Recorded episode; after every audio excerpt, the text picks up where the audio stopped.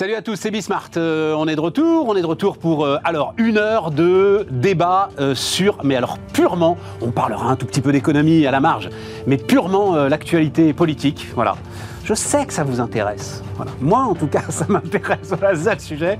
Donc, j'ai ramené deux personnes pour lesquels j'ai la plus haute estime et euh, j'espère que vous la partagerez et qui surtout euh, bah, réfléchissent beaucoup à l'ensemble de ces questions politiques.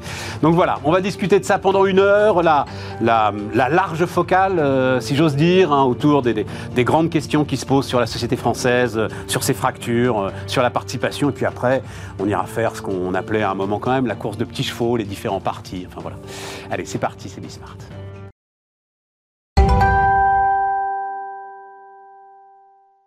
Euh, Julien Volpré avec nous. Salut euh, Julien. Bonjour. Euh, président de, de, Tadeo, mais tu as fait beaucoup de, conseils politiques dans une première vie. Erwan Lenohan, salut Erwan, associé Altermind qui vient nous voir régulièrement. Donc, une heure pour parler de politique. Alors pourquoi maintenant? C'est Moi, Jean-François Copé me manque. Je ne sais pas si c'est le cas pour vous aussi, mais j'aimais beaucoup Jean-François Copé. Non Bon, enfin bref. Et, et donc, c'est Jean-François Copé qui dit février est le mois de la cristallisation.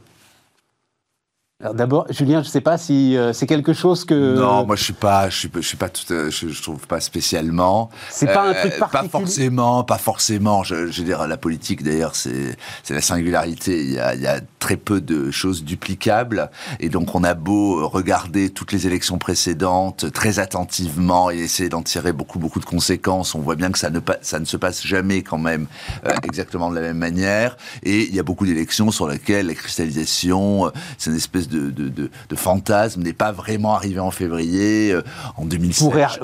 Vas-y, vas-y. je pense en 2007, je pense que Nicolas Sarkozy a gagné bien avant. Euh, en 2012, je pense que euh, François Hollande a gagné bien avant février.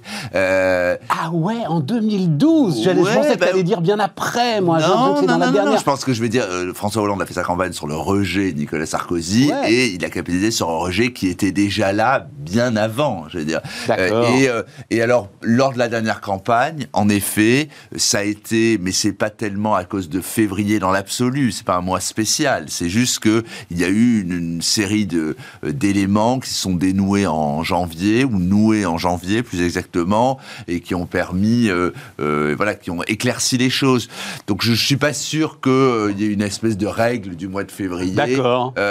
voilà, mais bah, pas de règle du mois de février. Erwan, non, tu es, tu es dans le même sentiment. Euh, plutôt, en tout cas, j'ai pas la même profondeur de, des campagnes, mais je pense que euh, je crois assez peu aux lois de l'histoire, et particulièrement en politique. On voit que ça peut changer très vite. Et puis là, on a en plus eu un, hiver particulier avec le, la crise Covid, la crise sanitaire, qui a, en partie euh, anesthésié le débat politique. On a quand même parlé que de ça, que de ça, que de ça pendant les derniers mois, alors que dans d'autres campagnes, j'ai l'impression qu'il y avait d'autres sujets qui pouvaient être abordés. Absolument. Donc, j'ai voilà, il y a probablement un moment où la cristallisation va se faire, savoir si c'est février ou avant ou après. là, moi, je, je laisse. C'est alors, allons-y, parce que tu as écrit dans le Figaro, euh, Erwan, euh, c'était qu'en début de semaine, euh, voilà, un papier assez sévère justement sur la façon dont ça se passait. Ah.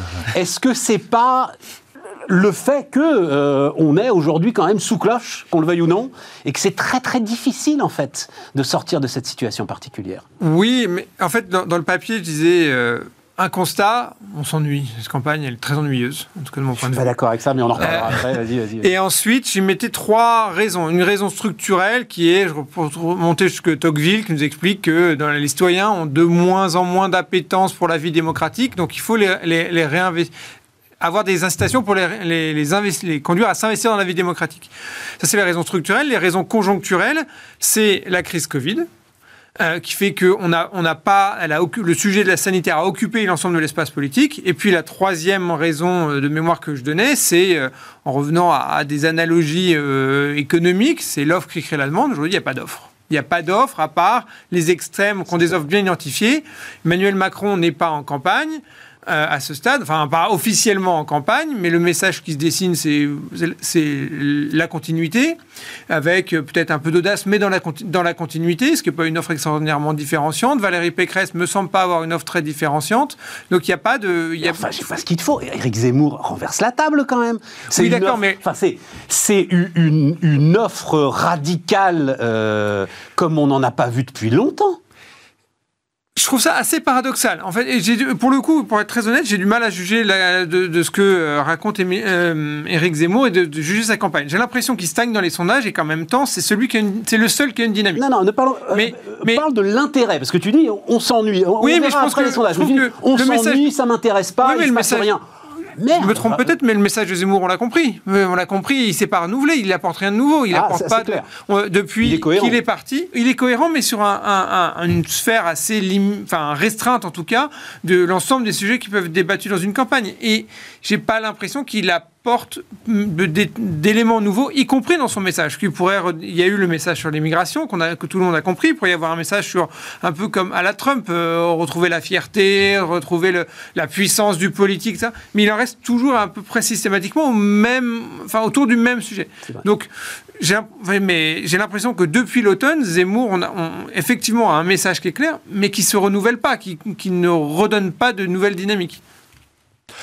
Je pense, que euh, Zemmour a été, un, élément, euh, en effet, tout à fait singulier, nouveau, mais qui ne renverse pas complètement la campagne, qui ne la transforme pas, parce que euh, il est très monosujet, il n'apparaît absolument pas en situation de pouvoir gagner, absolument pas, c'est impossible ne gagnera pas. C'est impossible. Toi, tu il ne gagnera pas l'élection. Euh, et euh, donc, à partir de là, et, beaucoup de gens ne le prennent pas au sérieux en réalité, euh, mais pas au sérieux dans le sens où ne le considèrent pas comme quelqu'un de, qui peut vraiment gagner. Et donc, du coup, il est quand même dans une une marge, il est marginal en réalité. Donc il a, c'est une marge importante, c'est déjà quelque part extraordinaire qu'il soit arrivé à ce niveau-là, euh, mais il apparaît quand même euh, très très contraint. Et alors, il a eu un rôle important puisqu'il a une influence sur tous les autres candidats de droite, notamment. Euh, donc, il a une influence. C'est pas du tout rien.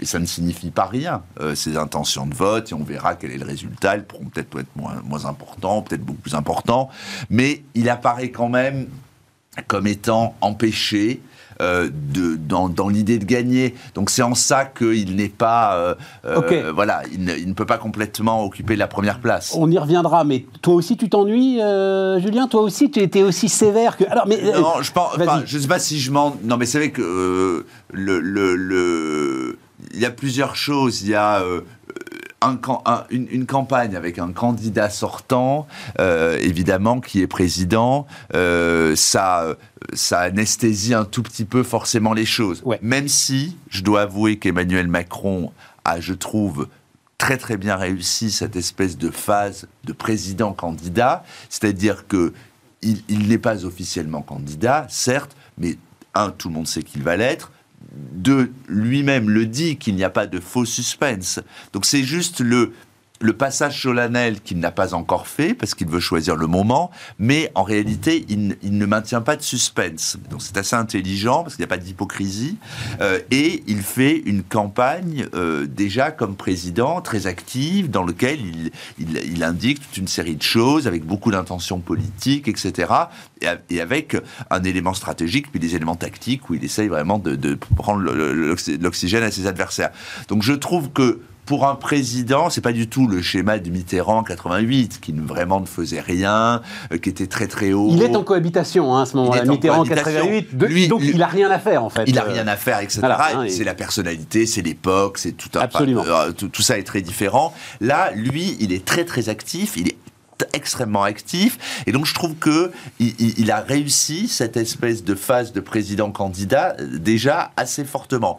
il lui reste le passage à la véritable candidature, donc c'est-à-dire au fait de légitimer euh, la raison pour laquelle il va demander un nouveau mandat aux Français. Donc ça, ça reste un élément important sur lequel il peut, euh, ça peut ne pas marcher, il peut ne pas convaincre à ce moment-là. C'est quand même un passage, vous voyez. Ouais, mais alors ça aussi, on va en reparler tout à l'heure, Julien, sur le, climat général, c'est-à-dire,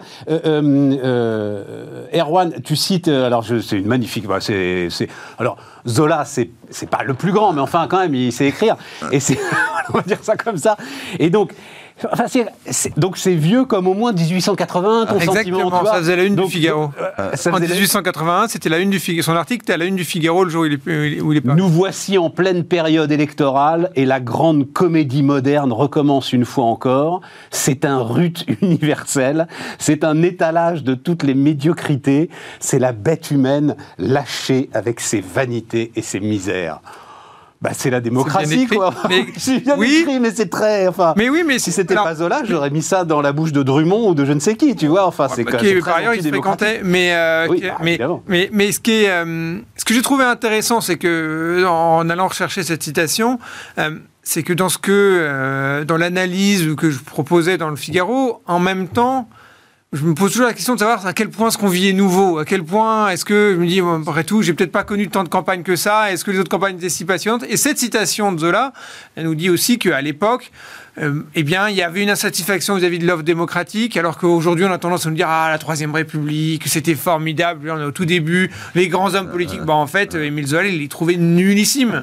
Donc, euh, finalement. Donc, ça invalide ton propos. Euh, mais non, parce que ça empêche pas. Je ne suis pas convaincu. Non, parce, parce qu'effectivement, c'est l'ouverture de la période la plus incroyable de l'économie française, par exemple. Ah, vois. ah, oui, mais je pense que c'est pas incompatible. Peut-être que justement d'avoir. Très libéral. non, mais je pense qu'il il y a des phénomènes, il y a une tendance structurelle qui a une apathie démocratique, ça pose un certain nombre de questions. Parce que dans le papier, je cite aussi euh, Tocqueville. Ouais, euh, Tocqueville. Puis il y a, moi, j'ai beaucoup lu euh, récemment euh, Sandor Marais et, Stéphane Zweig qui écrivent entre les deux guerres et qui écrivent comment progressivement le sentiment démocratique s'est délité dans un certain nombre de démocraties d'Europe centrale. Il dit, on n'est pas passé d'un coup à des gens qui brandissaient le bras en hurlant à Hitler. C'est des, progressivement, l'apathie démocratique fait que, et il y avait, il ça a basculé. Je ne pense pas du tout qu'on soit dans cette situation, mais c'est quand même intéressant. et l'impuissance du pouvoir en place à trouver du pouvoir en place, l'insatisfaction, un contexte international aussi particulier. mais il y a des parallèles qui sont intéressants et donc ça nous montre que je crois pas du tout qu'il y ait. Alors pour le coup, c'est mon côté conservateur. Je crois pas au progrès dans l'histoire, mais donc il y a, y a des, il y a, crois pas qu'on aille vers un monde nécessairement plus apaisé. Euh, mais il y a dans les, tendances démocratiques des, sans cesse des, des, conflits entre des tendances contradictoires. Et reprendre un peu l'histoire, ça nous permet de voir que, euh, peut-être tirer quelques enseignements de ce qui s'est passé. Ça permet de relativiser la médiocrité d'aujourd'hui et puis de tirer des enseignements. Je suis pas sûr que, soit, donc, que Zola me contredise complètement.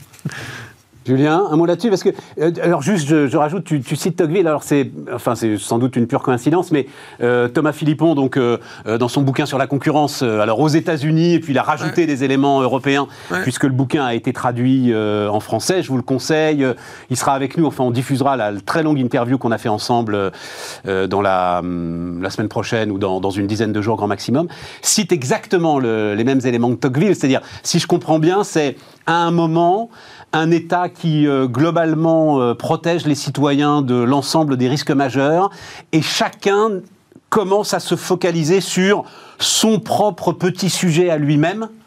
Et attend des réponses de l'État de son propre petit sujet à lui-même, réponse qu'évidemment il ne peut pas donner. Et c'est là que euh, la démocratie, la démocratie s'effiloche et s'étiole. En tout cas, c'est la crainte de Tocqueville. C'est la crainte de Tocqueville, voilà, c'est ça. Sentiment. Non, parce que, alors, euh, très prosaïquement, euh, Julien, ce qu'on voit monter là dans les débats, c'est le risque d'abstention comme jamais autour de euh, cette présidentielle. Oui, il est possible, il serait assez. Enfin, il, a commencé en à s'installer un tout petit peu. C'est-à-dire que, quand même, depuis 20-30 ans, il y a une élection présidentielle qui, en France qui mobilisait vraiment un corps électoral extrêmement puissant. Là, à des moments un peu moins mobilisé. et il y a un vrai risque il y a un vrai risque euh, cette fois-ci.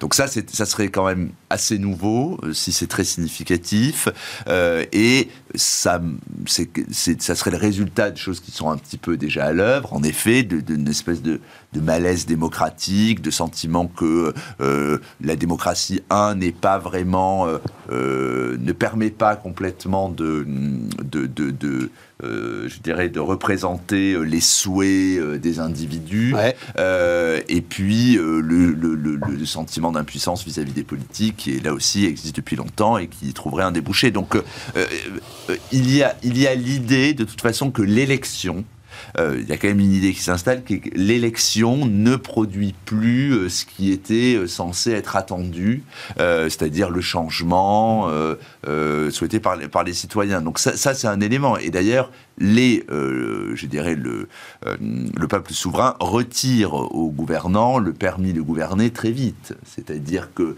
la défiance qui s'installe très rapidement après les élections, de plus en plus rapidement, même si Emmanuel Macron, c'est pas si mal, c'est pas si mal débrouillé quand même, in fine. Euh, euh, il, est retiré très vite. C'est-à-dire qu'il y a une espèce d'enthousiasme post-élection et puis... Euh, même pas 100 jours, quoi. Même pas... Enfin, très peu. Très peu, très, peu et donc le permis de gouverner sans contrôle, ou en tout cas avec une confiance a priori, il est très réduit. Et donc ça, c'est indépendamment un peu des présidents, donc indépendamment de leur qualité, de leurs défauts propres. Donc ça veut dire que l'élection n'est plus la respiration démocratique suffisante. Il y a probablement, euh, mais là il y a des gens beaucoup plus compétents euh, que moi là-dessus, comme Pierre Rosan Vallon, etc., qui ont, qui ont réfléchi sur la manière de pouvoir euh, essayer d'avoir d'autres éléments de respiration démocratique. Le sujet des Gilets jaunes a été le fait qu'en France, toute une partie de la, de la colère, la rancœur n'avait pas pu trouver un débouché électorale lors de l'élection, euh, et donc il a trouvé un débouché autre. Je ne parle pas des violences qui sont survenues après, etc. Mais dans sa première phase, c'est ça.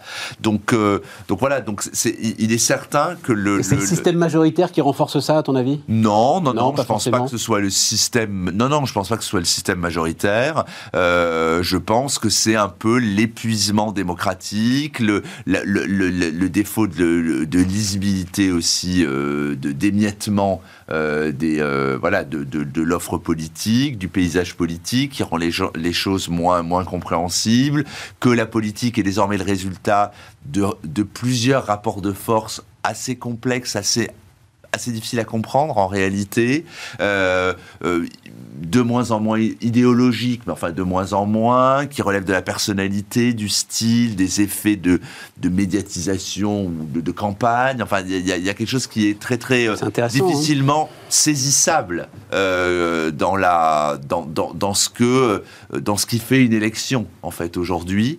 et je trouve que c'est de plus en plus difficile à comprendre, à identifier et donc d'en isoler les facteurs. Voilà. Mais tu vois, par rapport à ton tout début, ah. il ne peut pas gagner. Voilà. Et tout ce que tu viens de dire maintenant, oui.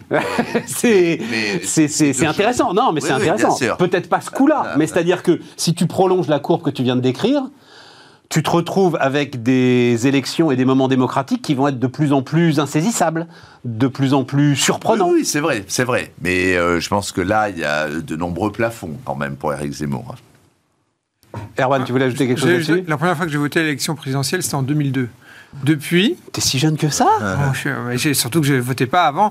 non, non, mais, le, le, donc, euh, Donc depuis, 2002, c'est euh, Le Pen Chirac au second tour. Hein. Voilà, exactement. Et depuis, c'est l'extrême droite euh, quasiment au second, au second tour sauf à quelques exceptions. Bah, il y a 2007. Et oui, bien sûr. mais, mais, très forte à toutes les élections. Et à toutes les élections, c'est le jeu de savoir quel, va être le score de l'extrême droite, qui effectivement a été un, vote de colère dont, Julien parlait, et qui... des, des, lecteurs qui s'expriment à ce moment-là à leur colère et qui ça n'a pas de traduction ensuite politique pendant cinq ans ou pendant quelques années. Il y a pas de, il y a assez peu de représentants en raison du, euh, au Parlement en raison du système euh, euh, de la Ve République, etc. Donc c'est, il y a, y a une colère qui, il y a une colère, je sais pas comment l'appeler, mais il y a un mécontentement qui monte, qui est fort, qui est social, qui est politique, et d'une certaine façon, je suis d'accord avec ce que tu disais où ça monte. Il y a une tendance qui n'est pas très favorable, mais en fait Zemmour, il est venu casser cette tendance parce qu'il divise l'extrême droite. de mon point de vue, il y a le le, FN d'un côté et lui de l'autre. ça aurait été différent peut-être, j'en sais rien, s'il y avait eu un seul candidat pour l'extrême droite ou qu'ils avaient, ils avaient été ensemble. Euh, mais là, aujourd'hui, il les divise et c'est d'ailleurs ce qui permet à la droite, enfin ce qui lui permettait jusqu'à maintenant d'espérer être au second tour. Tout à fait. Euh, l'idée, alors, l'économie en marche, donc, hors scène que j'ai déjà raconté hein, à l'antenne, mais qui m'a beaucoup frappé, moi, alors, pardon, hein, je reste encore autour de Zemmour, parce que et c'est là qu'il se passe quelque chose. Euh, l'économie en marge, et c'est lui qui l'a verbalisé euh, totalement, c'est-à-dire, question que lui pose Nicolas Dose, il lui dit, j'ai lu votre programme économique, je me suis ennuyé. Et l'autre réfléchit quelques instants et euh, finalement s'en félicite et lui dit bah oui, euh, la révolution est ailleurs. Euh, et, donc cette fameuse phrase du directeur de campagne de Bill Clinton, It's the economy stupid. Zemmour la renverse en disant c'est la société, c'est la société qui fera l'élection et c'est plus l'économie. Est-ce que, enfin, est-ce que vous êtes d'accord avec cette vision? Comment est Il y a, le, fait que le cœur de la promesse électorale d'Éric Zemmour ne se situe pas sur l'économie. Oui, mais les autres n'y vont pas non plus, Julien. Tu vois ce que je veux dire? Oui, non, mais il y a, ça qu'il y a deux choses. Il y a lui qui a vraiment euh, je dirais, son, euh, euh, voilà, son, son c'est un objet politique et son, son, propos politique ne traite pas de ça. C'est le sujet du grand remplacement. C'est un sujet qu'il place ce point de vue civilisationnel avec la thématique de l'immigration, qu'il élargit au domaine culturel, de, de, de ce que l'idée qu'il a de ce que doit être la France, etc. donc, donc lui, il est très centré là-dessus et il, laisse, et il veut même en effet assez volontairement renvoyer l'économie à une sorte d'intendance pas très intéressante, tout à fait secondaire, etc. Euh, et en, avec, à mon avis, l'idée tout à fait volontaire de dire qu'il y a eu trop d'économisme, que le, les gouvernements, euh, euh, c'est un moyen de renvoyer euh, la Startup Nation à ce qu'elle n'aurait pas dû être, de renvoyer les, les gouvernements passés à des espèces de managers, alors que ça doit être bien tout cela. Donc en fait, il y a une volonté très claire de, de, de ce point de vue-là. Et puis pareil, donc ça c'est lui, ça c'est son objet, c'est son intérêt politique, son intention politique, etc. Très bien et puis ensuite, il y a un deuxième élément qui est euh, ce que la, crise, euh, ce que l'on vient de, vivre, à savoir en effet le, le quoi qu'il en coûte, qui a évidemment, enfin, la politique qui a été menée a été, euh, ce n'est pas une politique, c'est une sorte d'assistance généralisée euh, qui est tout à fait légitime. Je, je d'ailleurs, tous les pays l'ont menée en même temps, mais qui évidemment a annulé l'idée d'une politique économique. C'est-à-dire une politique, c'est un choix, c'est un arbitrage, et là, il n'y en a pas eu. Euh, et donc évidemment, à partir du moment où il n'y a plus d'arbitrage, il n'y a plus de choix, c'est considéré comme une espèce de donnée un peu neutre, qui est neutralisée, euh, et qui, je ne sais pas si elle brouille les repères, mais enfin en tout cas, elle n'engage pas le débat et donc elle ne produit pas de débat. Euh, et d'ailleurs, Valérie Pécresse, au début de sa campagne, était en difficulté parce qu'elle voulait absolument euh, euh, dire qu'Emmanuel Macron ne respectait pas, était beaucoup trop généreux. Cramer la caisse. Voilà, sur les dépenses publiques. Cramer la caisse. beaucoup de secteurs d'activité, y compris dans son électorat, demandent des, des aides. Bon, et l'aide de l'État. Donc c'est, d'ailleurs, elle, elle, elle, est un peu moins là-dessus. Ah bah oui, oui, on en parlera, oui, beaucoup moins. donc le sujet de la dépense publique elle aussi. disparu. Donc, donc ça, c'est un, phénomène qui, je pense, a le, le, le, le cette politique du quoi qu'il en coûte a accéléré la dépolitisation en réalité euh, et a contribué à une dimension très privé de la politique, euh, donc euh, avec une privatisation des, intérêts, euh, non pas des intérêts politiques, mais des, centres d'intérêt des gens, et donc ça, ça, contribue, c'est un élément de plus qui contribue à la dépolitisation du débat, à la neutralisation et au fait que à ce stade, il est très difficile de, voilà de que l'économie soit intègre. Cela dit, ça peut très vite revenir parce que le sujet de l'inflation, évidemment, euh, tout le monde a oublié, mais en réalité, l'inflation a un impact social immédiat, très coûteux, et donc politique très rapide. Et par ailleurs, le, quoi qu'il en coûte ils sont désarmés nourrit. Euh, euh, oui, bah, bah, parce qu'ils veulent être désarmés, parce que pour l'instant on est en campagne et donc dès qu'il y a une augmentation, on donne des chèques. Mais la seule manière de lutter contre l'inflation qui a été jusqu'à présent historiquement efficace, c'est qu'il faut, il faut réduire la quantité d'argent dans le dispositif. Donc ça veut dire qu'à un moment donné, il faut avoir une restriction et il ne faut pas compenser. Le fait de compenser nourrit l'inflation. Euh, et donc ça... Euh, T'imagines là Emmanuel, un, on, est à trois, on est à trois mois, à moins de trois mois du, premier tour de l'élection présidentielle, très bien. mais, évidemment. Mais, ça va être le sujet. Donc euh, voilà. Euh, Erwan, cette idée, effectivement, moi qui me. C'est-à-dire que le quoi qu'il en coûte a fait exploser tous les repères. Je pense. Ce qui pose un vrai, vrai problème, hein, à mon avis, hein, dans le débat démocratique. Hein.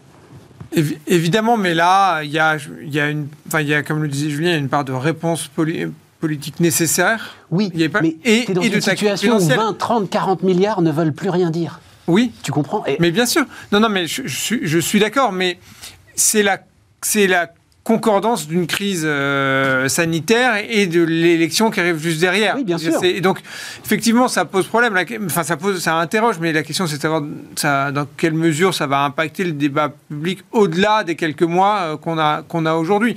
Euh, après, moi, je pense que effectivement, je, là je, rejoins tout à fait ce que disait Julien, c'est qu'aujourd'hui, les, les, tout l'ensemble des secteurs économiques est dans cette logique euh, tocquevillienne de dire, moi, mon intérêt, c'est de continuer à percevoir des aides, et donc euh, j'ai aucun intérêt à débattre, à remettre ça sur le tapis, à en débattre, et que tout continue. Ça ne veut pas dire que l'économie est, euh, est totalement absente des préoccupations.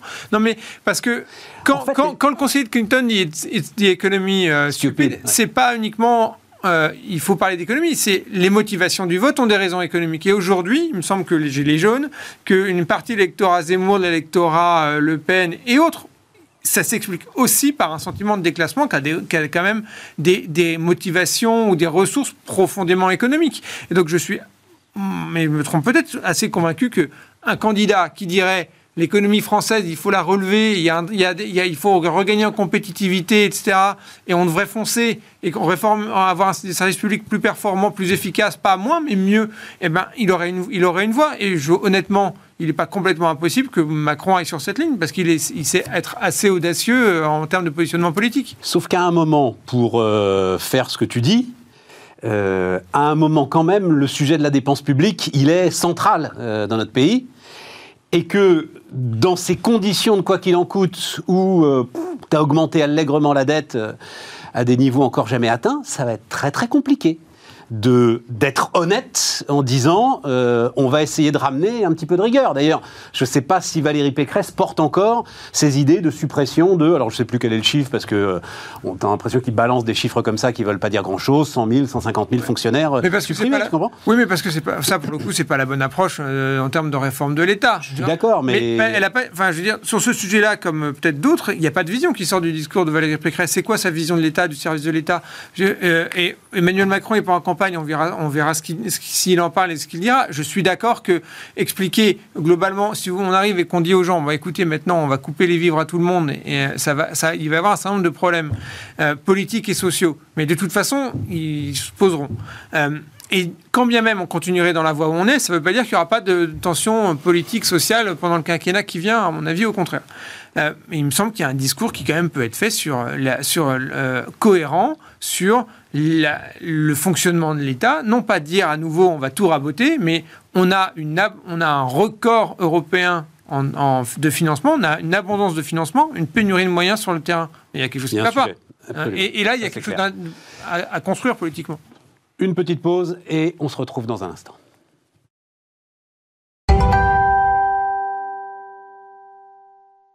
On repart euh, sur cette discussion politique. Euh, primaire populaire. Euh, brocardé, mais alors vraiment unanimement. Enfin, j'en étais même surpris, moi, en regardant la télé dimanche soir, etc. Euh, voilà. Et Vraiment, c'est n'importe quoi. Enfin, je sais pas, votre jugement, c'est pas. Euh, bah, il y a une forme d'ubérisation derrière tout ça qui, euh, que moi, j'ai trouvé intéressante. Non, non, mais en fait, elle n'a pas été jugée par ses caractéristiques. Elle a été jugée par son l'intention, son intention cette primaire, et le fait qu'elle était avant tout là pour permettre à Christiane Taubira d'être candidate, c'est ce qui l'a délégitimé. C'est pas tellement. Alors si on met ça de côté. Donc, euh, donc voilà. Bah, si on met ça de côté, c'est. Est-ce que c'est pas un précédent qui devrait quand même un petit peu inquiéter les partis? Oui, non, non, mais ça fait partie, ça fait partie. De toute façon, il y a un élément intéressant là-dedans, c'est qu'on voit bien que les structures partisanes sont euh, très affaiblies. Enfin, ça c'est vraiment très ancien, mais qu'elles ne permettent pas vraiment de, de, construire quelque chose. Euh, et donc, euh, le fait d'élargir et d'avoir justement d'essayer de rassembler des gens qui s'expriment sur quelque chose et qui ont à un moment donné un intérêt à s'exprimer sans vouloir être à tout prix dans un parti matin, midi, soir, ça c'est plutôt une bonne chose. Mais ça fait tout à fait partie des, des, des, choses qui doivent être euh, plutôt développées. Sans être prisonnier, parce qu'il s'exprime, moi c'est ça que qui, m'intéresse. Sans être prisonnier, en fait, des luttes d'appareil. Bien sûr, qu'il leur échappe. Et, eh ben, oui, oui, tout à fait. Il leur échappe. Donc, mais on n'en peut plus des luttes d'appareil qui, euh, pense-t-il à gauche, mais je vous demanderai votre avis, euh, explique cette division profonde. Et donc, on va s'exprimer presque spontanément pour euh, essayer de rallumer la lumière. Moi, je trouve ça super intéressant. En termes de démarche, c'est intéressant. Euh, je ne pense pas que ça affaiblisse les partis parce qu'il n'y a plus de partis, honnêtement. C'est quoi les partis politiques aujourd'hui en France? Celui qui se tient le mieux, paradoxalement, les Républicains. Les Républicains. c'est ça. ça. Mais LREM, c'est pas un parti. Il n'y a pas, pas d'élu, il n'y a pas de relais sur le terrain. C'est d'ailleurs une faiblesse du président aujourd'hui. Euh, et pendant son mandat, on verra ce que donne Horizon, mais à ce stade, c'est un rassemblement d'élus euh, plus qu'un parti.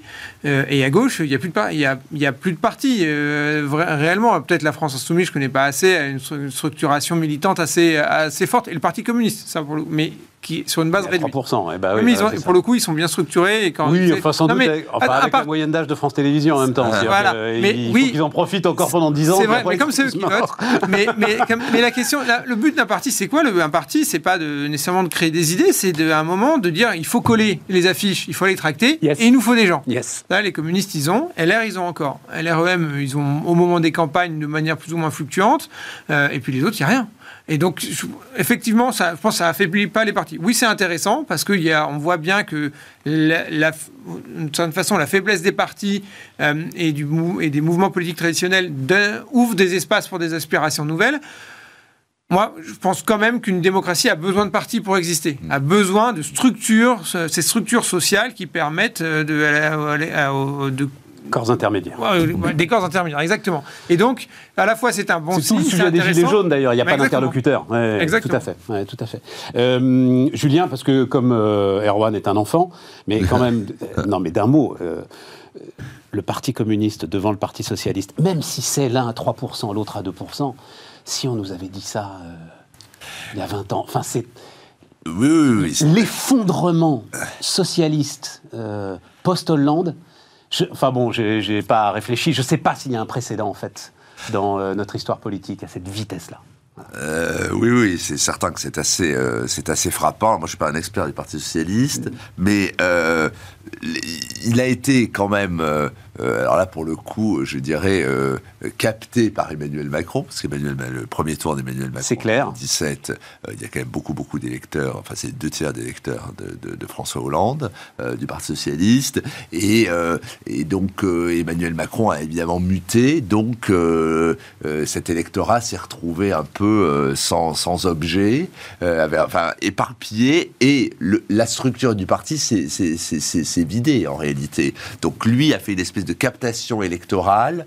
Euh, qui s'est ensuite, à mon avis, rééparpillé, parce que je, serais curieux de savoir quelle est vraiment euh, désormais qui pour qui la proportion d'électeurs socialistes qui votent encore Emmanuel Macron. Macron voilà, euh, voilà, mais ça serait donc donc voilà, donc c'est une oui, c'est une espèce de, de, captation éclatement qui a été qui a lieu. Donc ça c'est la, la, dimension très électorale. La dimension sous-jacente, c'est que le, le, le, le, projet du Parti socialiste, euh, je veux dire, la, le sujet de la, euh, de la dépense publique a été euh, l'État-providence se retrouver en très grande difficulté et pareil, le quoi qu'il en coûte ne l'arrange pas non plus, parce que finalement tout le monde est favorable aux dépenses publiques. Donc ça. Il, y a, quand même une série de thèmes très forts qui, dont ils sont privés.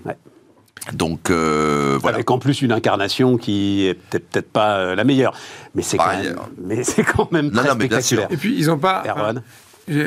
Je suis un enfant, mais j'habite dans une ville qui une ville qui est tenue par les communistes euh, eh ben, les communistes, ils ont, ils ont compris la loi de l'offre et la demande. Ils ont une offre qui est assez claire. Et aujourd'hui, euh, Roussel là, est, remarqué par tout le monde parce qu'il pose son offre de manière très claire. On est d'accord, pas d'accord, mais au moins elle est là. Aujourd'hui, c'est quoi l'offre du Parti Socialiste? Est-ce que c'est la ligne Emmanuel Valls? Est-ce que c'est la ligne Taubira? Non, c'est pas la ligne Valls. Alors, par exemple, si tu poses la voilà. question, je peux apporter une réponse. non. Non, mais oui, mais ça représente un électorat. Donc, ils ont, ils ont aujourd'hui, ils n'ont pas de ligne. Ils n'ont pas travaillé pendant 5 ans pour euh, savoir quelle était leur ligne politique. T'as pas quand sur un marché, tu ne proposes pas d'offres, c'est normal que tu ne rencontres pas de demande. Ouais. tout à fait. Non, non, mais euh, ça me va. Mélenchon, vous avez des, vous avez des lumières là-dessus? Enfin, on n'est pas obligé. Hein. Euh, on sent un grand professionnalisme, comme tu le disais. pourquoi pas une, dynamique? Le, chiffre, François Mickey Marty est avec nous il y a quelques jours. Il nous disait que de toute façon, dans lui les sondages qu'il regarde, 30 à 40 de l'électorat était aujourd'hui absolument pas stabilisé. Mais absolument pas stabilisé, même euh, entre la droite et la gauche, ce qui est, disait-il, euh, oui, il y a plusieurs, quasiment du jamais vu. Je crois qu'il y a une, enfin, l'enquête qui est faite par le, par le Monde et la Fondation Jean Jaurès, qui mesure les, les, les, gens qui changent. Le nombre, je n'ai plus les chiffres en tête, mais le nombre de gens qui changent pendant la campagne change pendant la campagne. Euh, c'est pas des incertains qui se mmh. déterminent à la fin, c'est qui changent de candidat pendant la campagne et de plus en plus, de plus en plus fort. C'est évidemment nourri par le fait que les partis, donc l'appartenance à un parti, donc une espèce de fidélité ou un sentiment ou une loyauté euh, est désormais euh, plus du tout présent. Euh, et donc l'électeur se détermine avec un élément de, de, un mélange probablement de reste idéologique, d'appartenance sociale mais qui compte pour moins que ce que cela comptait avant, et avec des éléments, je dirais, affinitaires. avec le candidat ou la candidate, c'est-à-dire quelque chose qui tout d'un coup leur parle, euh, que ce soit et quelque chose qui relève quand même en général beaucoup de la personnalité. Euh, donc euh, il y a une espèce de personnalisation de la politique qui est très fort avec le fantasme de qui il ou elle est vraiment comme si on pouvait vraiment savoir. euh, mais non, mais c'est ça. Et, et, avec fendre l'armure. Hein, à chaque fois, c'est ce voilà, truc de c'est, fendre l'armure. là, il n'y a rien de plus faux que de fendre l'armure. Enfin, c'est au plus on le dit, au moins c'est vrai. Euh, et, euh, et donc non, mais avec ces éléments-là. Et donc c'est un espèce donc le vote est le résultat d'éléments sous-jacents un peu structurels, mais aussi d'éléments très très diffus. Euh, très personnel, très affinitaire, très privé. Ce qui explique, euh, non mais c'est très intéressant Julien, parce que ça explique en fait la stratégie de Mélenchon, c'est-à-dire euh, refuser absolument toute alliance hmm. et se dire qu'à un moment, cette cristallisation là va se faire autour de lui. Et, en fait, il n'y a pas besoin d'accord, il n'y a pas besoin de se mettre autour d'une table, de renoncer à ceci, à cela, de commencer à se partager telle et telle place. De toute façon, c'est pas ça qui fera le. Je pense qu'il a raison dans le sens où les, beaucoup de partis autour de lui sont très faibles. Donc, je veux dire, ça n'a pas beaucoup de. Ce, n'est pas tellement. Euh, ça ne serait pas très structurant. Sauf les écologistes, quoi. Voilà, c'est le seul truc qui pourrait être euh, un petit peu structurant. Euh, alors Macron, parlons-en parce que euh, donc on a vu, je ne sais pas si on va pouvoir la voir là.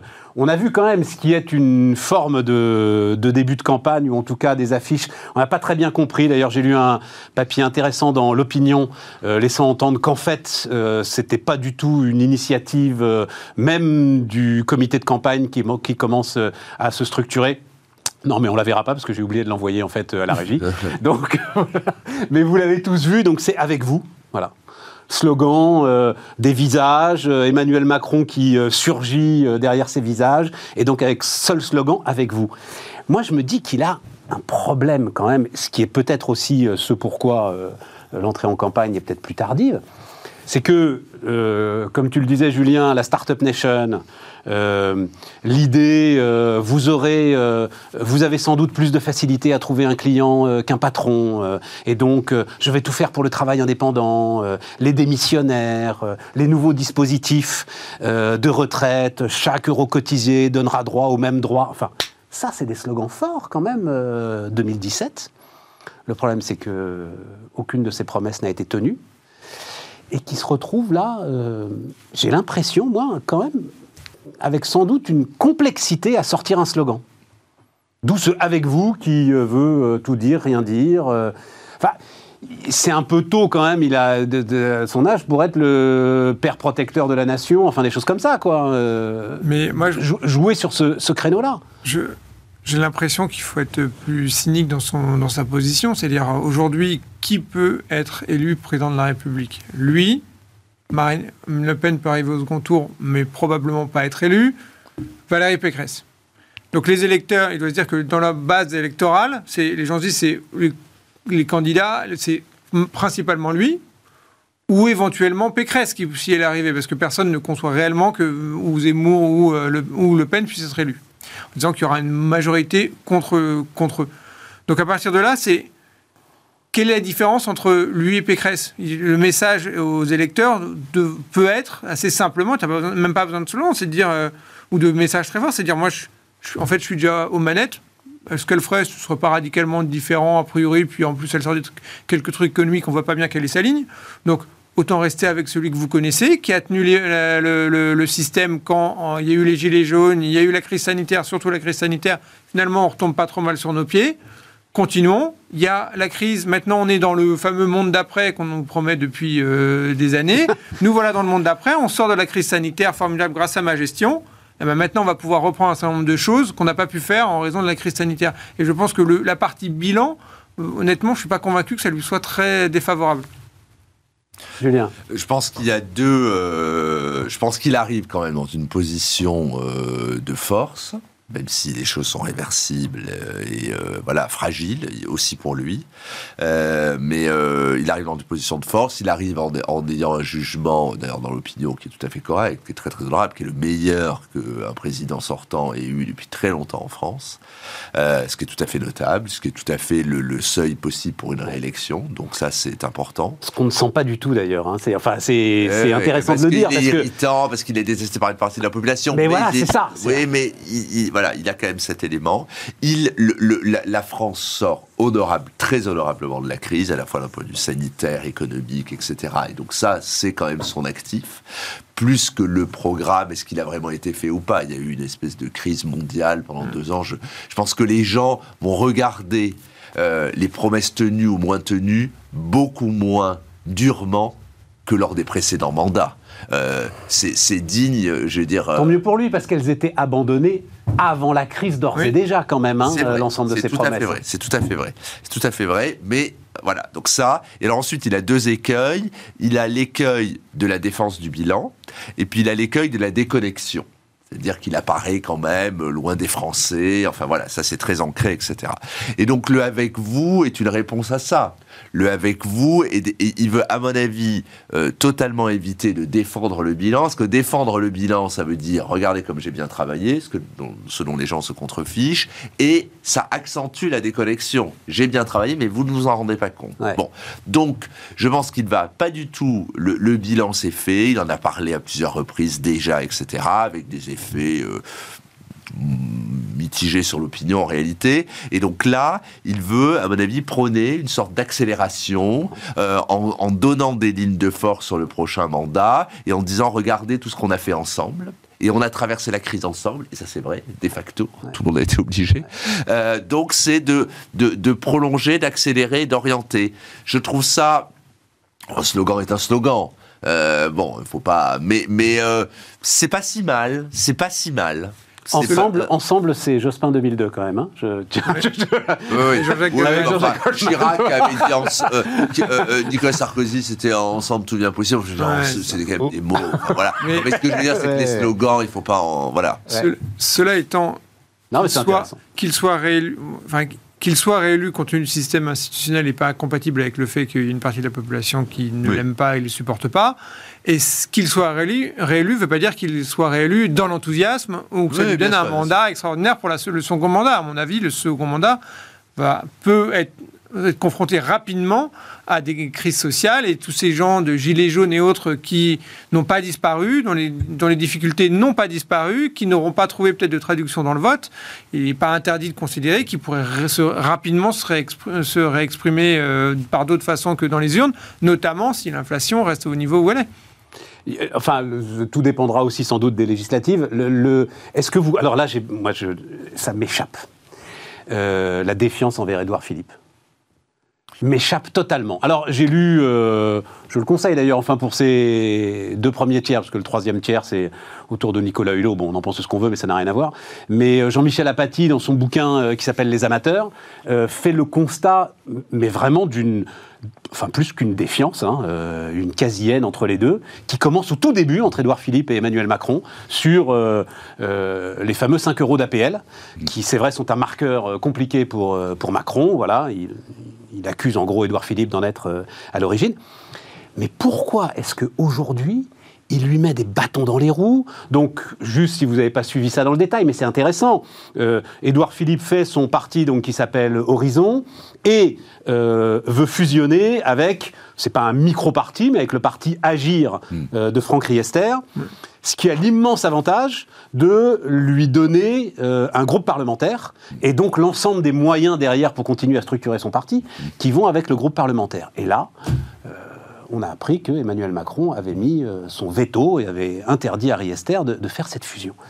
Il a tout à y gagner dans cette histoire, Macron. Je ne non, comprends je crois pas qu'il ait tout à y gagner. vas-y, Julien, le fait d'avoir, de, de, de, vouloir, enfin, on voit bien qu'Edouard Philippe est dans une espèce de stratégie en, qu'il est, dont il est obligé d'être un peu ambigu parce que et puis il n'a pas, n'a pas décidé d'aller jusqu'au bout. Il est dans un entre-deux. Il se veut loyal mais libre. Enfin, je veux dire, c'est, c'est, c'est, lui s'est mis lui-même. Édouard Philippe s'est mis lui-même dans cette situation intenable euh, ou alors il fallait qu'il aille jusqu'au bout en disant moi je veux créer un parti, euh, je serai indépendant, je serai tout seul, je veux peser dans la vie politique à l'avenir, et donc euh, voilà. Mais il a maintenu une sorte de suspense en, en, en, se disant que peut-être les circonstances feraient qu'Emmanuel Macron ne pourrait pas se représenter, qu'il fallait jouer placé, etc. Donc évidemment, tout ça a créé beaucoup de défiance, et, finalement il s'est rangé, mais il veut pas complètement se ranger parce qu'il veut quand même créer son parti. Donc voilà, c'est une position ambiguë qui n'est pas très net. Euh, or, le président a besoin de quelque chose de très net. Et donc voilà. Euh, mais, il a besoin d'élargir sa base quand même. Euh, mais sa base, Edouard, la base d'Édouard Philippe, on la connaît pas bien. Je veux dire, ça c'est clair. C'est, elle est très fictive il se veut l'héritier de Juppé, quoi. Voilà, donc on se dit que. Oui, mais avec, dit comme ça, mais oui. oui mais enfin, tout ça pour l'instant n'a jamais trouvé. héritier pour oui, et, puis, et puis, je dirais que le, tout, tout, tout, ce courant n'a jamais trouvé une traduction électorale gagnante. Donc euh, voilà, pour l'instant, il C'est-à-dire historiquement ce qu'on appelle euh, la droite, enfin la droite giscardienne, quoi. Euh, voilà, depuis 74. Non, mais je vais dire, j'ai énormément d'estime pour Alain Juppé, beaucoup, mais le juppéisme, ça n'a jamais, pour l'instant, été probant électoralement. C'est vrai. Donc voilà, ce sont qui sera intéressant de voir. Je suis tout à fait d'accord. Tu es d'accord avec ça Oui, mais comme, mais comme j'entends bien. Édouard Philippe ne peut s'en prendre qu'à lui-même. Mais alors, je connais pas assez le, le, je connais pas ni Édouard Philippe ni les, fonctionnements internes entre lui et le président, mais. Euh, effectivement, il a un positionnement pour le coup assez jupéiste de j'ai envie d'y aller, j'y vais pas, j'attends de voir si ça s'ouvre, bah, j'y vais, mais finalement ça, ne s'ouvre pas, donc j'y vais pas. Euh, mais et je comprends en même temps le raisonnement qui consistera à dire qu'institutionnellement, on pourrait dire, bah, le président de la République a intérêt à avoir plusieurs partis dans sa majorité parce que euh, on croit à la démocratie constructive. Ça ne marche pas comme ça. La démocratie, c'est en France, le président décide et tout le reste est censé suivre. Et le premier qui bouge, on lui coupe la tête. Ça a toujours été ça.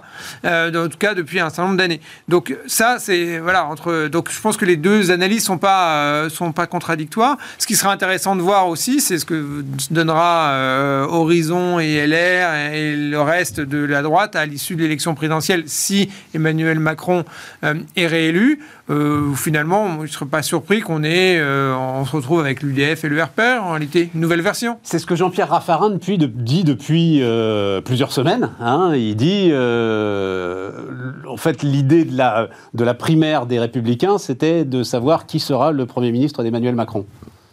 C'est une vision qui vous séduit. C'est-à-dire qu'en gros, euh, comme vous semblez le penser, euh, bon, il sera réélu dans un fauteuil. Enfin, à chaque fois qu'on a dit ça, quand même. Oui, voilà. Hein, à chaque fois qu'on a dit ça en février. Il, est, euh, il, est en, il est en très bonne situation, mais en effet, il reste d'abord sa déclaration de candidature, qui est un point de passage qu'il peut réussir, mais qu'il peut rater.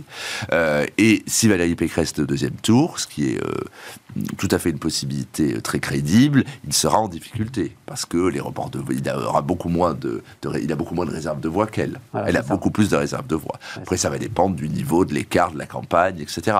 Mais euh, donc voilà, non, non, moi je pense que le, le fauteuil, en effet, c'est pas du tout, c'est pas du tout certain. C'est loin d'être certain. Euh, mais les législatives sont quand même le produit de la dynamique présidentielle. Donc je trouve que c'est très difficile. Même après une réélection?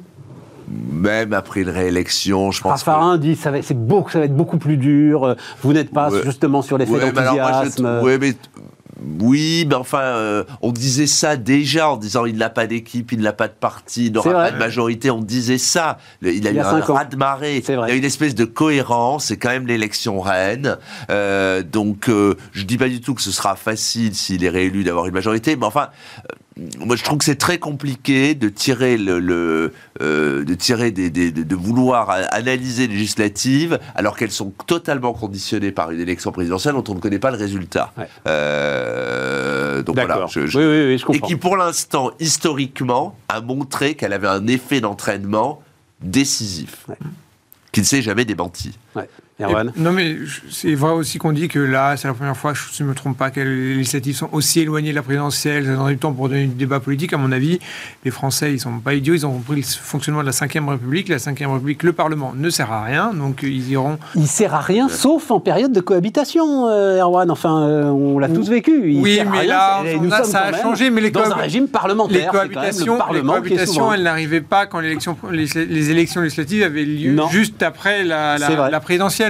Donc ça serait quand même à nouveau, euh, la politique est assez imprévisible. Ce serait quand même assez surprenant que Emmanuel Macron soit élu et qu'une majorité socialiste soit, suive, euh, ou même LR, euh, qu'il y ait un poids plus ou moins fort de LR aux élections, pourquoi pas, mais parce que ça reste un, parti, on le disait tout à l'heure, qui n'a pas disparu.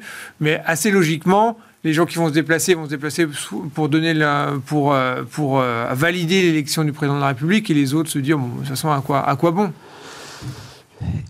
Marine Le Pen, je réfléchissais. Ça se trouve, dans, dans, trois mois, en prenant ça, et on avait tort tout le long. Hein. En, préparant un petit peu cette émission avec vous, euh, il faut faire un tour d'horizon un peu complet. Et Marine Le Pen, en fait, pardon, je vais le dire un peu brutalement, mais à quoi elle sert?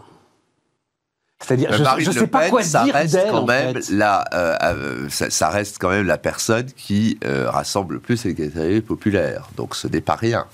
Euh, c'est quand même. il faudrait qu'elle en fasse quelque chose de cette. Euh, ah oui, ça d'accord. Bah, électoralement, c'est quand même le réceptacle qui est non nul euh, et probablement que l'existence d'Éric Zemmour l'a quelque part recentré. Alors ça l'a amputé parce que ça l'a quand même privé d'une partie très importante de son électorat et du coup elle n'est pas certaine d'accéder au second tour.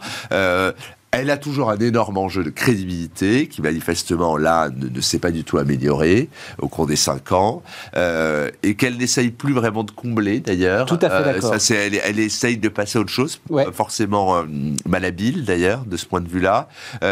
Et, et, donc donc elle est, elle, elle, voilà, elle va essayer de cultiver ce, ce c'est les catégories défavorisées qui sont quand même un électorat très important pour plein de, pour plein de raisons euh, et dont elle est. Oui, mais dans une espèce de. Enfin, de roue de hamster, euh, voilà, qui, ne sert qu'à s'auto-nourrir finalement. Un peu, sans... un peu mais euh, qui est là, qui est là. C'est quand même une, ça existe. Oui, non, mais ça, je... non, non, mais c'est bien mon sujet. C'est ça existe. tu te dis, mais à quoi ça sert en fait, Erwan? Mais je suis d'accord, mais elle n'existe pas tant que ça euh, dans, le, débat politique, mais, mais elle ne fait pas de faux pas non plus. Donc elle moi. Mais, mais parce que eh, eh, bah, brutalement, parce que tout le monde s'en fout en fait, non? Parce que justement, elle a, elle a pas pu être, quand tu dis catégorie populaire, elle n'a pas pu être le creuset des gilets jaunes. Euh, ça, ça n'a pas fonctionné. Elle peut pas effectivement, enfin, vous semblez tous les deux euh, certains que bah, elle ne peut pas être élue. Euh, elle est privée d'une dynamique. Et, donc voilà. Non, mais moi je dirais donc voilà, elle est certain qu'elle ne puisse pas être élue, mais il y a, y a, quand même ce qu'on a dit aussi tout le long, c'est qu'il y, y, a eu en France des, des, colères qui sont exprimées autrement que par les urnes, qui, qui doivent bien se traduire d'une manière électorale à un moment ou à un autre. Et quand même, si on défait le cas des personnes, si, quand on accumule aujourd'hui dans les sondages Zemmour, euh, Le Pen, Mélenchon et les autres extrêmes, on est quand même à un niveau de vote extrême qui est quand même loin d'être faible. Bien sûr, mais tu ne peux pas les additionner, justement. Oui, mais c'est ça. De mon point de vue, ça interroge sur le fonctionnement de la démocratie française parce qu'on a, des, on a une part importante de l'électorat qui est très mécontent, mmh. à tort ou à raison, mais qui est très mécontent. Et qui va pas trouver de traduction dans les, de, enfin, dont le vote va pas se traduire dans, sur la politique du pays. Et donc, on peut avoir un président centriste très libéral, ce qui serait très bien, euh, mais qui gouverne en disant, mais en fait, euh, j'ignore complètement cette partie du pays. C'est probablement pas très sain. Non, il peut, pas, il peut, il peut, pas. l'ignorer, mais cette partie du pays se sentira ignorée, indépendamment. Voilà, c'est ça. De toute façon, donc euh, voilà, le il ne peut pas l'ignorer, certes, mais euh, je ne sais pas quelle mesure structurelle, quelle réforme structurelle profonde on peut conduire en ayant une base électorale, même qui soit euh, aujourd'hui 24% euh, au premier tour d'une élection présidentielle. Il faut... Elle se réduit élection après élection. Mmh. Sarkozy, il est au-dessus de 30, c'est ça, je crois, hein, au premier tour. Hein. voilà, c'est ça. 1,2, je crois. Il est au-dessus de 30. Et, ensuite, effectivement, elle s'étiole et elle se réduit. Euh, il nous reste deux minutes. Cette histoire de droit et de devoir, mais on avait parlé ensemble, euh, Erwan, donc pour, pour finir et pour boucler avec Macron. C'est vrai que ça, c'est peut-être. Donc euh, les droits avant les devoirs, hein, ils sont assez constants là-dessus, ils le disent depuis. Non, les devoirs avant les, les devoirs avant les droits, les devoirs avant les droits. Les droits, les droits avant les devoirs, ça serait formidable. les devoirs avant les droits, ils sont assez constants là-dessus. Qu'est-ce qui perturbe sur ce. Ah, moi, ça fait très ordre juste à la Ségolène Royal, pour te dire. Ah, c'est plus que Ségolène Royal. Pour moi, c'est enfin, ça, c'est une phrase qui est quand même une abomination démocratique. Une démocratie, ce sont les droits avant les devoirs. J'ai pas des devoirs avant des droits. J'ai pas des devoirs avant des droits. Et donc, pour moi, c'est du populisme au petit pied pour voilà, ça. une partie de l'électorat, mais qui n'ont pas pu réellement mûrir. Enfin, j'espère que c'est pas la réalité de leur programme politique. Julien, tu as une, idée là-dessus? Non, mais c'est un peu d'ordolibéralisme, oui. Oui, voilà, c'est ça. Non, non, non, mais je suis d'accord, je suis d'accord. C'est. Bon, voilà, c'est. Ordolibéralisme, c'est euh, le libéralisme à l'allemande, hein, euh, les amis. Voilà, je traduis pour ceux qui ne suivent pas ça. Voilà. C'est pas plus important que ça. Ça peut pas être. Non, non, je crois pas. Un socle de son, de son discours, en fait. Euh, non, il n'en a pas fait ça pour l'instant. Non, il n'a pas fait ça pour l'instant. Mais... mais je trouve que c'est pas majeur pour l'instant. C'est un élément. voilà. Bon, on a fait le tour. On a fait le tour? On a fait le tour? On en parler encore des heures. On en parler encore des heures. On a fait un tour. On a fait un tour. Bon, merci à vous deux. Merci de, nous avoir suivis. Et puis donc euh, demain, euh, Aurélie Planex et ses invités. Et nous, on se retrouve lundi.